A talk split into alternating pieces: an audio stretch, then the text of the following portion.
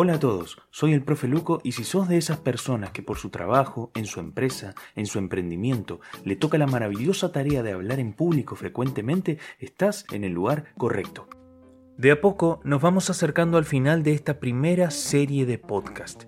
La entrega anterior fue algo particular. Como estamos en tiempos de Navidad y de fin de año, decidimos mencionar algunos datos interesantes respecto a estas celebraciones. Si no lo escuchaste todavía, no te lo pierdas. Lo encontrás en YouTube, Spotify y Google Podcast, al igual que los capítulos anteriores. Como ya lo hemos dicho, nuestra lengua, con la que nos expresamos, transmitimos lo que pensamos y sentimos, y en especial con la que desarrollamos nuestra dimensión social, constituye un complejo pero fascinante universo que utilizamos a veces consciente y otras veces inconscientemente. Hoy, en nuestro octavo encuentro, mencionaremos cinco datos que seguro no sabías de nuestro idioma. Antes de empezar, si nos estás escuchando desde YouTube, no dejes de suscribirte al canal si todavía no lo hiciste y darle me gusta al video. Te cuento que se vienen lindos proyectos en este 2021, me encantaría que te sumes. Muy bien, arrancamos entonces. Primer dato. Según el anuario 2020 El español en el mundo del Instituto Cervantes, hay en el mundo 585 millones de personas que hablan español, 5 millones más que el año pasado. De ellos casi 489 millones, 6 más que en el 2019, son hispanohablantes nativos, es decir, que tienen al español como primera lengua. El español consolida así su posición como segunda lengua materna por número de hablantes tras el chino mandarín y la tercera lengua en cómputo global de usuarios después del inglés y del chino mandarín. En resumen, Hoy en día habla español un 7,5% de los hablantes del planeta y un 6,3% es hispanohablante, por encima del 5,2% de hablantes de inglés y el 1% de francés. Además, en la última década, hay un 30% más de personas que habla español y un 60% más de extranjeros que lo estudian en todo el mundo por primera vez se superan los 22 millones de estudiantes de español en unos 110 países, una cifra que no tiene en cuenta, por ejemplo, la enseñanza del español en centros privados, por lo que podría ser aún mayor. Estados Unidos, con más de 8 millones de estudiantes de español, se sitúa a la cabeza de los países no hispanohablantes donde más personas lo estudian. Le sigue Brasil con 6.1 millones y Francia con 2.7 millones de estudiantes.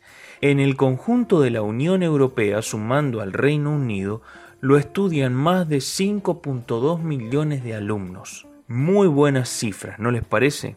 Dato número 2 y que nos sirve para presumir un poco. El español es el único idioma que se ha constituido como oficial en países de los cinco continentes. Es decir, por lo menos un país de cada una de estas regiones tienen al español como lengua oficial. En América y Europa no es necesario aclarar, pero en África es oficial en dos países, Marruecos y Guinea Ecuatorial. En la zona de Asia tenemos a Filipinas y si nos trasladamos a Oceanía podremos hablar español en las Islas de Pascua. Tercer dato, el español es el idioma más rápido de pronunciar. Esto parecería un dato menor, pero en realidad constituye un componente importante para quienes lo estudian como segunda lengua. En términos generales, la rapidez del idioma se basa en la cantidad de sílabas que un hablante medio puede pronunciar por segundo. Si prestamos atención, en el español la escritura coincide con la pronunciación. En este sentido es la lengua más rápida del mundo.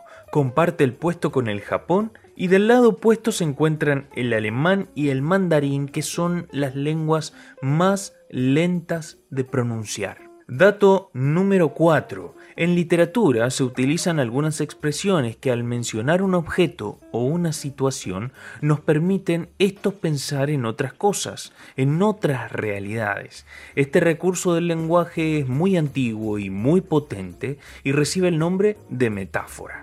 Seguramente te sonará. En algunos casos se ha dicho que en este procedimiento se encuentra el germen de toda la poesía, que toda la lírica no es más que un conjunto enorme de metáforas. Es interesante pero también discutible. El punto es que a veces, sin darnos cuenta, en nuestras conversaciones cotidianas utilizamos infinidad de metáforas. Por ejemplo, en diálogos de tipo político suelen surgir palabras como panqueque, ñoqui, gorila, puntero, chicana, entre otras que nos damos cuenta de que son términos que remiten a determinadas realidades, pero que nos permiten pensar en otros sentidos. Esto es, en pocas palabras, una metáfora. En otros ámbitos, cuando decimos que estamos molidos a palos, que tenemos mariposas en el estómago, que dimos justo en el blanco ante alguna situación determinada, entre otros ejemplos, son diversas formas de metáfora que permanentemente usamos. Así que no es solo en la poesía y la literatura donde nuestra lengua hace de las suyas, nuestras charlas cotidianas están empapadas de este componente literario. Si te acordás de algún ejemplo más, me encantaría que lo dejes en los comentarios.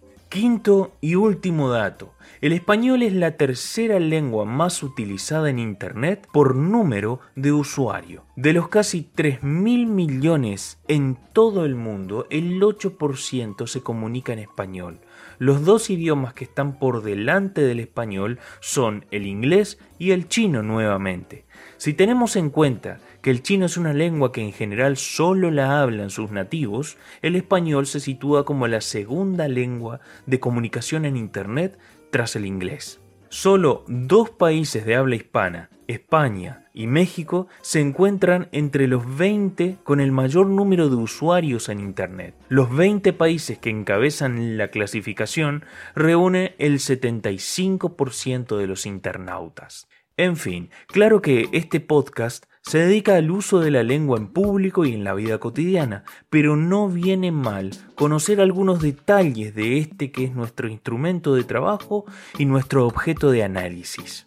Espero que te hayan gustado estas curiosidades que seguramente no sabías de nuestro idioma y te espero en una nueva entrega de Hablemos de Hablar podcast.